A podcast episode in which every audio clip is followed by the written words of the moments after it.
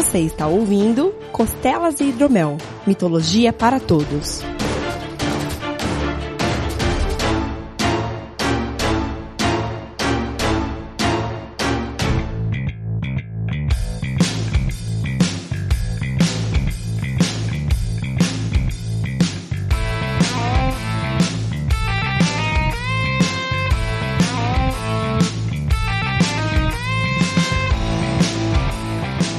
Saudações mitológicas, meus caros. Está começando o Costelas e Hidromel, o seu programa sobre mitologia. O programa de hoje é sobre mitologia grega e também é sobre como ela me afetou e afeta. Será inicialmente mais pessoal, depois eu retomo o tema principal, que será sobre Poseidon. A gente recebeu da editora Nova Fronteira o livro Os Mitos Gregos, escrito por Robert Graves, prefácio por Rick Riordan, escritor da série Percy Jackson, e traduzido por Fernando Clabin. Eu não li os livros de Riordan, assisti apenas ao filme, e por conta dele eu não vou ler nunca.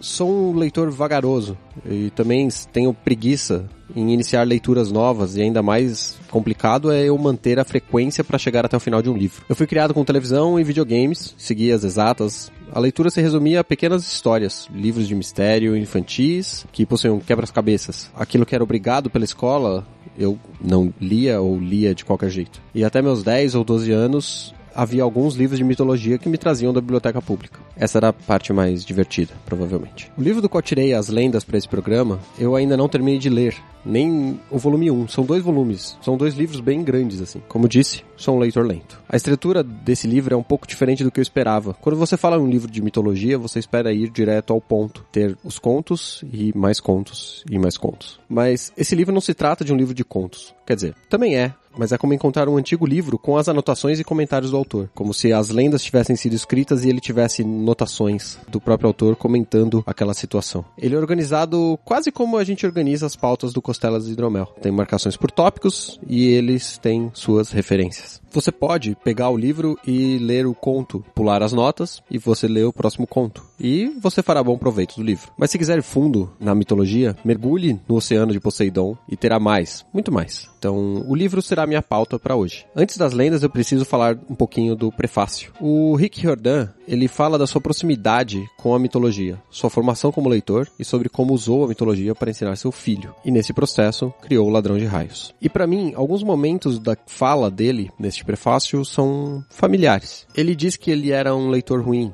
assim como eu, e adorava Senhor dos Anéis, e até mesmo nas palavras dele, era incapaz de passar para outros livros, porque simplesmente não encontrava algo que capturasse minha imaginação da mesma maneira. Basicamente o que eu percebia para mim. É, as coisas que me prendiam eu continuava e a literatura acabava não me prendendo tanto assim. No caso dele, isso aconteceu até que uma professora lhe apresentou a origem nórdica dos seres que Tolkien utilizou para criar O Senhor dos Anéis e a Terra-média. E isso abriu os olhos dele para a mitologia. Quando eu era criança, queria conhecer principalmente as histórias dos heróis e dos monstros. Afinal de contas, toda criança quer ser um herói, lutar contra os monstros, derrotá-los. A minha lenda favorita era provavelmente a lenda do Minotauro e o seu labirinto. Isso provavelmente causou com que eu gostasse muito de um jogo de Mega Drive dos anos 90 chamado Altered Beast. Você controlava um herói grego ressuscitado para ajudar um deus a derrotar monstros e salvar sua filha. Né? Um herói contra os monstros. Olhando para trás, eu percebo que o efeito dessas lendas foi um pouco maior do que talvez eu tenha reparado até agora. Os jogos de monstros e heróis, os labirintos, os enigmas, o RPG e o heavy metal. Tudo isso provavelmente veio porque eu gostava de mitologia quando criança. Eu fiquei diretamente longe das lendas antigas entre os 10 e provavelmente os 29 anos, mas elas estavam por trás daquilo que eu gostava de consumir. Eu poderia falar da lenda do Minotauro agora, afinal de contas ela era a minha preferida quando criança, mas a minha escolha foi feita antes de ler o prefácio do livro. Ou seja, o prefácio é responsável por eu modificar um pouco o ritmo dessa pauta e fazer essa abertura. Eu tinha optado por apresentar um pouco mais do deus dos oceanos, Poseidon. Afinal, já falamos dos seus dois irmãos, Hades e Zeus. Então, acho que a gente pode ir direto ao ponto agora.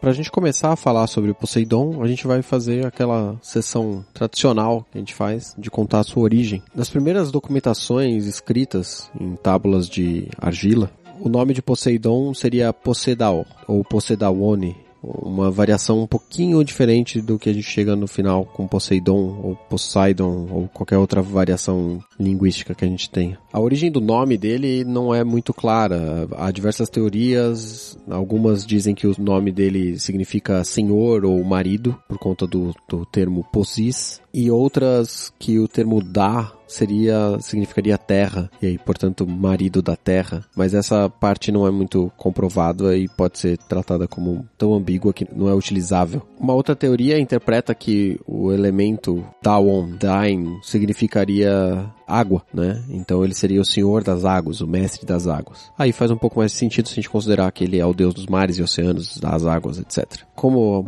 uma boa parte de vocês devem saber, Poseidon é um dos doze deuses superiores, né, os olimpianos. Ele é o deus dos mares, das águas, dos terremotos e dos cavalos. E ele era venerado como deus principal nas cidades de Pilos e Tebas. Poseidon era o protetor daqueles que trabalhavam nos, nos mares, dos marinheiros, etc. E ele é figura crucial, segundo a Ilíada, para ajudar os gregos na batalha contra os troianos na Guerra de Troia. Um pouquinho sobre a origem dele. Ele é o segundo filho dos titãs Cronos e Rhea. A gente já contou a origem da mitologia grega lá no primeiro Costelas Hidromel. Ele foi comido por Cronos, assim como todos os seus irmãos, e posteriormente salvo por Zeus, que foi o único que não foi comido. Existem versões em que Poseidon, assim como Zeus, também não tinha sido comido, e que nessa situação ele foi salvo pela sua mãe também, que não deu ele para ser comido, sendo escondido em um rebanho de ovelhas. Teria uma associação já para ele ser o deus dos cavalos, porque a Reia teria dito que deu a luz a um cavalo. E aí deu para Cronos devorar, ao invés de Poseidon. Nessa situação, Poseidon teria sido criado por Telknis, na região de Rhodes, enquanto Zeus foi criado em Creta pelos Coribantos. Poseidon, durante sua história, teve muitos consortes, de ambos os sexos, inclusive. E existe em algumas fontes que ele seria o pai de Teseu, herói importante da mitologia aí, que, que teria sido filho dele. Poseidon aparece bastante na literatura e nas artes, normalmente em uma carruagem. Essa carruagem pode ser desenhada com cavalos puxando ela, ou hipocampos, que são aqueles cavalos alados, parecem cavalos marinhos assim. E ele normalmente é representado carregando um tridente ou uma vara de pesca, né? Né? Um tridente de pesca. Por isso que estaria com ele o,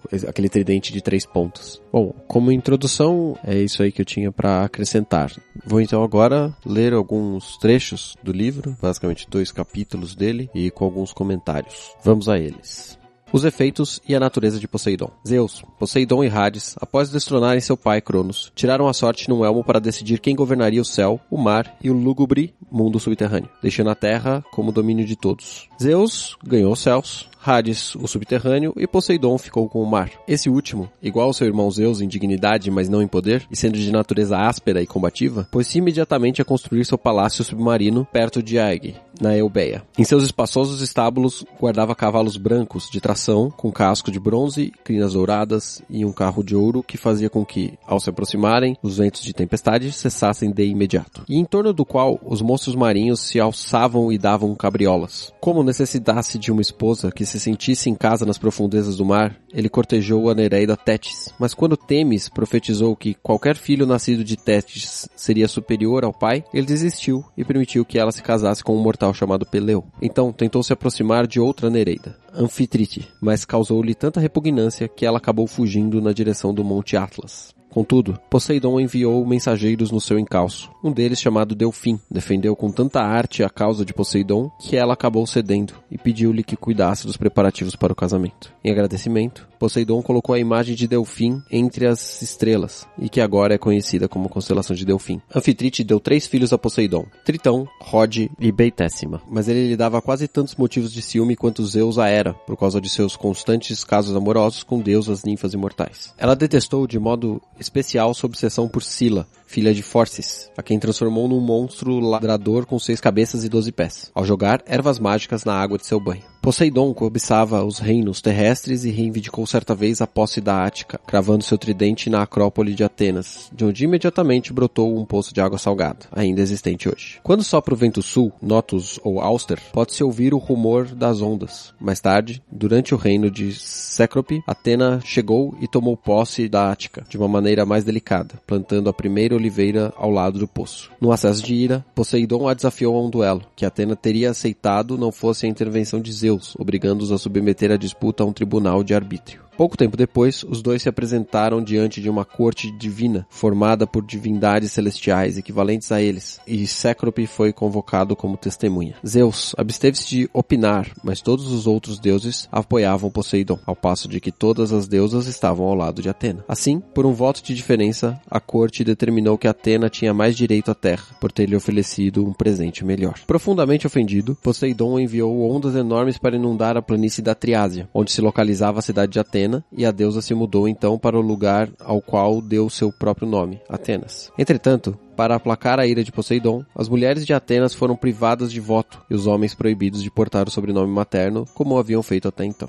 Ou seja, Poseidon foi tão babaca que ele quebrou toda a cultura da cidade. Poseidon disputou também Trezena com Atena, mas nessa ocasião Zeus ordenou que a cidade fosse dividida igualmente entre eles, decisão que não agradou a nenhum dos dois. Depois, ele tentou sem êxito reivindicar Egina, que pertencia a Zeus, e Naxos, que pertencia a Dionísio. E ao reclamar Corinto de Hélio, obteve somente o istmo, enquanto o último ficou com a Acrópole. Enfurecido e novamente disposto a lutar, tentou arrebatar a argólida de Hera, negando-se a se apresentar diante de seus companheiros no Olimpo, que, segundo dizia, tinham preconceitos contra ele. Por conseguinte, Zeus transferiu o assunto para os deuses fluviais Ínaco, Cefiso e Astério, que decidiram a favor de Hera. Posto que estava proibido de se vingar com inundações, como fizera anteriormente, Poseidon fez exatamente o oposto. Secou os rios de seus juízes de maneira que nunca mais voltaram a fluir durante o verão. Entretanto, por consideração a Amimone, uma das Danaides afetadas por essa seca, ele fez com que o rio Lerna, em Argos, tivesse caudal perene. Presume-se ter sido ele o criador do cavalo, ainda que alguns digam que logo depois de seu nascimento, Reia tenha dado um cavalo a Cronos, para que o comesse no lugar da criança. Também se atribui a Poseidon a invenção das rédeas, apesar de Atena já tê-las inventado antes. Mas o que ninguém duvida é que foi ele quem instituiu as corridas de cavalo. Sem dúvida, os cavalos são consagrados a ele, talvez por causa de sua perseguição amorosa a Deméter, enquanto ela buscava aos prantos sua filha Perséfone. Disse que Deméter, exausta e abatida pela busca, e sem nenhum desejo de flertar com deuses ou titãs, transformou-se numa égua e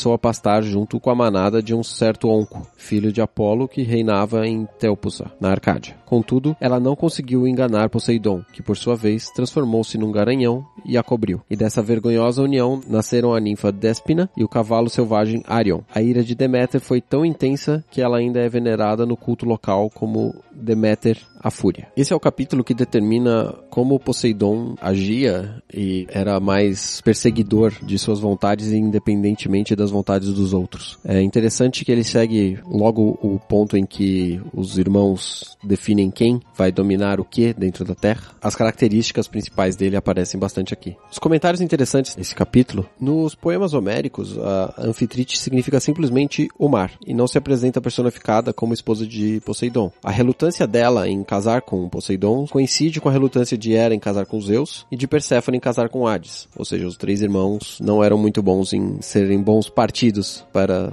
as esposas que eles pretendiam. Neste caso, o fato de Anfitrite casar com Poseidon significava que os homens teriam uma interferência na regência feminina que era feita na parte da indústria pesqueira. A parte desses comentários em que Poseidon tenta se apoderar de várias cidades são mitos políticos, tem adaptação política, né? a disputa de poder daquelas cidades. Sua disputa por Atenas, por exemplo, sugere uma tentativa fracassada de ocupar o lugar de Atena, convertendo-se no deus patrão da cidade. A vitória de Atena, porém, foi diminuída por uma concessão feita ao patriarcado. Os atenienses abandonaram o costume cretense de usar o sobrenome da mãe, tradição que prevaleceu em Cária até a época clássica. O interessante dessa disputa entre Poseidon e Atena é que existe uma linha em que Atena teria nascido de Poseidon, seria filha de Poseidon. Aí nesse ponto entra a lenda de que Atena teria nascido da cabeça de Zeus. Existe uma linha que considera que essa lenda existe por conta de Atena ter renegado ser filha de Poseidon. Portanto, o renascimento dela da cabeça de Zeus seria é, um símbolo dessa disputa política, do resultado dessa disputa, depois que Atena se aliou a Zeus para conseguir retomar o poder da cidade. Em outra parte, a situação em que Poseidon persegue Deméter é, registra uma invasão helênica na Arcádia. Deméter era representada em Figália como a padroeira com cabeça de égua do culto pré-helênico do cavalo. Os cavalos eram consagrados à lua, porque seus cascos têm a forma de meia-lua, e a lua era considerada a fonte de todas as águas. Daí a associação de Pégaso com as fontes de água. Nesse ponto também, os cavalos sagrados de Arion e Despina, este último um título da própria Deméter, foram então reivindicados como os filhos de Poseidon, como a gente mencionou anteriormente. É possível que a Mimone, citada também na história, seja um dos nomes da deusa Deméter em Lerna. Comentei lá na abertura sobre a estrutura desse livro. Como vocês puderam notar, eu fiz a leitura do capítulo, que tem ali o registro sobre esse coisa de Poseidon e eu li alguns trechos das notas que tem a seguir, que referenciam aqueles momentos e aqueles pontos. E a cada um daqueles pontos existem marcações para as notas finais que indicam as fontes da onde ele tirou aquela situação. Então, como um livro de contos, ele é interessante, mas o ritmo da história não é tão coeso como nesse exemplo, mas tem outros que são um pouco mais fluidos. Mas como um livro de orientação, de referência, você consegue usar ele de uma forma um pouco mais interessante interessante. Para vocês entenderem um pouco mais do formato desse livro, o capítulo Os Filhos do Mar conta um pouquinho e de forma bastante direta os seres marinhos que existiam, como diz o capítulo. As 50 Nereidas, amáveis e benfazejas ajudantes da deusa marinha Tétis, são sereias, filhas da ninfa Doris, com Nereu, um profético ancião do mar que tinha o poder de mudar de forma. As Fórcidas, primas das Nereidas filhas de Seto e Fórcis, outro sábio ancião, são Ladão, Equidna e as três Górgonas que habitam a Líbia. São também as três Greias, e segundo dizem alguns, as três Hesperides. As Górgonas se chamavam Esterno, Euríale e Medusa, e houve um tempo em que eram belas, mas uma noite Medusa deitou-se com Poseidon e Atena Enfurecida porque haviam copulado num dos seus templos, converteu-a num monstro alado com olhos brilhantes, dentes enormes, uma língua protuberante, garras afiadas e cabelos serpentinos, cujo olhar convertia os homens em pedra, como a gente já falou em um dos casts em que a gente cita os monstros gregos e as górgonas. Quando finalmente Medusa foi decapitada por Perseu e de seu cadáver saíram os filhos de Poseidon, Crisaor e Pégaso, Atena cravou a cabeça da morta em sua égide, embora alguns digam que a égide era a própria pele da Medusa esfolada por Atena. Bom, vocês podem ver que nesse caso ele faz as citações e vai direto ao ponto. Se você é preocupado em saber a história toda, alguns dos capítulos não sejam os melhores para você ter como base, mas em questão de contexto é bastante útil. Outro ser do mar eram as greias, tinham um rosto agradável e aspecto de cisne, mas eram grisélias de nascimento e compartilhavam todas as três, de um só olho e um só dente. Seus nomes eram Enio, Belona entre os romanos, Péfredo e Dino. As três Hesperides, chamadas Espera, Egli e Eritia, habitam o longínquo jardim ocidental que a Mãe Terra deu a Hera. Há quem as chame de Filhas da Noite, outros de Filhas de Atlas e de Hésperes, filha de Héspero. As três cantam docemente. Metade de Equidna era uma formosa mulher, a outra metade, uma serpente malhada. Durante algum tempo, ela viveu numa caverna profunda, entre os arimos, onde devorava vivos os mortais que dela se aproximavam e deu a seu marido Tifon uma prole de características monstruosas. Outro cérebro, a Hidra de Lerna e a Quimera. Mas Argos, o gigante de cem olhos, matou-a enquanto ela dormia. Ladão era todo serpente, embora dotado de capacidade humana de falar, ele guardou os pomos de ouro das Hespérides até o momento em que Hércules o matou. Nereu, Forces, Talmante, Euríbia e Seto eram filhos de Ponto, com a mãe Terra. É por isso que as Fórcidas e as Nereidas declaravam-se primas das Arpias. Essas são as filhas louras e de asas velozes de Talmante, com a Oceane da Electra, que arrebatam os criminosos para serem punidos pelas Eríneas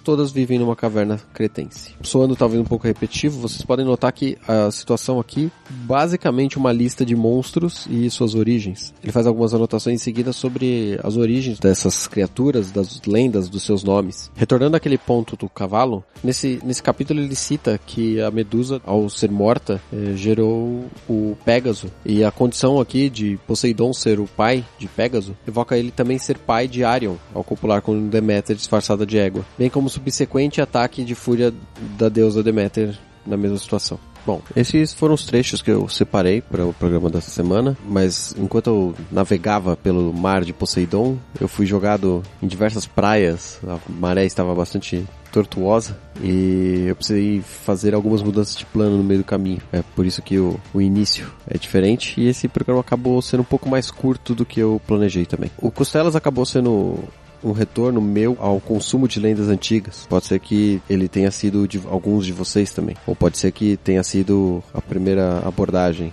a qual vocês estiveram expostos. Eu gostaria de agradecer a todo mundo que tem ouvido. É, eu gostaria de agradecer também à editora Nova Fronteira pelo livro Os Mitos Gregos, o autor Robert Graves pelo trabalho que ele teve nessa coletânea em, em registrar todas as fontes e adicionar as notas a cada trecho, e também ao Rick Riordan pelo prefácio que acabou mudando um pouquinho o contexto dessa pauta e deixou o programa um pouquinho menos direto. Então é isso aí, gente. Fiquem aí com os nossos e-mails e daqui 15 dias tem mais programa.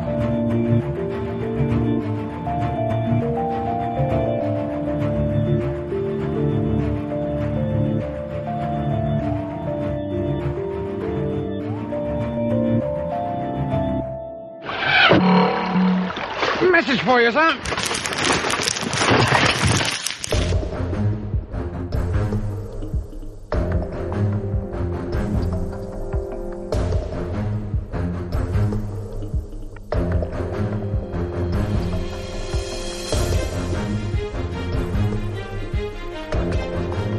Entramos agora na sessão de recadinhos aqui do Costelas Hidromel e vamos ler aqui um pouquinho do que foi comentado nos posts. Primeiramente no Meia Lua, o Ivan comenta: Salve, salve, o campeão voltou, o campeão voltou. Ele fala que essa abordagem direto ao ponto, mas sem perder a ternura, ficou muito boa. Manda os parabéns. Obrigado. Eu espero que eu consiga manter o nível. Não sei se foi o caso desse programa atual, mas tudo bem. Farei melhor nos próximos. É, ele comenta que não conseguiu evitar ver essas lendas como pretextos para justificar crimes na primeira, um filicídio, pelo contexto da história. Imaginei o cara passando fome em casa e a pouca renda suficiente apenas para comprar bebida vagabunda, algo semelhante ao conto de João e Maria, mas sem a Disney para adoçar o final. Justo, eu não tinha pensado nesse contexto quando, quando eu tava lendo e contando no programa. É verdade. Tem muitas coisas que são usadas para justificar as merdas feitas pelos humanos em coisas que teoricamente não teriam justificativa nenhuma. Na segunda, o pretexto do cara entrar em uma quadrilha e depois de ser descoberto vir com a desculpinha foram os trolls que fizeram minha cabeça. ai, ai, verdade, verdade. Sofreu lavagem cerebral. Obrigado, Ivan, pelo seu comentário. Tem um outro comentário aqui do Tô Desistindo. É, demorou muito para sair, ainda assim quero mais. Yes, ainda bem. Não sabia que esses trolls podiam ser tão trolls. É, eles podem ser muito. No livro que eu tava vendo ainda tinha mais quatro lendas, mas ficaria um pouco mais pesado e eu acabei removendo. Ah, faz um costela sobre a relação do novo do novo Cleito, Kratos no caso, com a mitologia nórdica. Tem muita coisa interessante lá, incluindo o Loki ser um garoto inocente. É, eu não sei se isso foi um spoiler, terei que descobrir quando for jogar. Eu posso fazer um programa sobre mitologia nórdica, tentar ver quais são os, os seres que estão envolvidos ali para poder dar uma base, mas eu não sei quais são esses seres seres. Então eu precisaria de ajuda. E tomar alguns spoilers também. Bom, isso faz parte. Vou, vou considerar, vou considerar. Valeu, tô desistindo pelo comentário. No Deviante, nossa outra casa, temos o comentário do André Miola Bueno. Os Trolls são bem interessantes. Existem algumas lendas que dizem que eles têm poderes regenerativos, presas e etc. A única unanimidade são os retratos falados que são sempre iguais. e aí ele põe o, a fotinho do meme do Troll. Muito bom. Obrigado, André, pelo comentário. A Dani, que já participou com a gente no, no Metalcast de Deuses Americanos, comenta que gostou e deixou uma recomendação de uma música de uma cantora norueguesa chamada Kari Huelstaten, eu espero ter lido decentemente, chamada Trollfeld, que significa a caminhada ou jornada do Troll. Então fica a dica aí para quem quiser entrar lá no, no link que ela colocou ali para dar uma olhada na música. O Junior Xavier falando, eita porra, seus maledetos, tava órfão de vocês.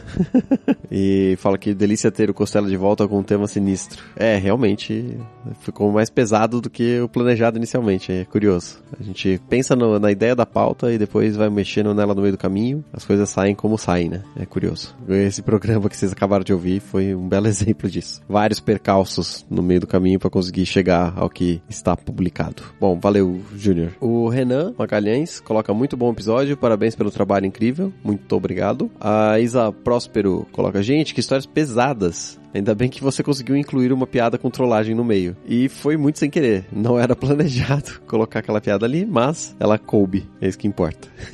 Valeu isso. O Rafael Jungis, ou Junges, você depois me corrige aí qual é a pronúncia certa do seu sobrenome. Vocês voltaram, que bom. Sim, voltamos. Na verdade a gente não foi. Eu só demorei mais pra, pra conseguir me ajustar e conseguir trazer um programa. O André Diego de Paula comenta que o Costelas não acabou e comemora. Muito obrigado. Também comemoramos todos. Todos ficamos felizes. Dá trabalho, mas estou tentando fazer o melhor aqui. Muito obrigado a todos vocês que comentaram e continuam ouvindo o programa. Nos vemos daqui 15 dias com mais um programinha maroto. Certo? Abraço, pessoal.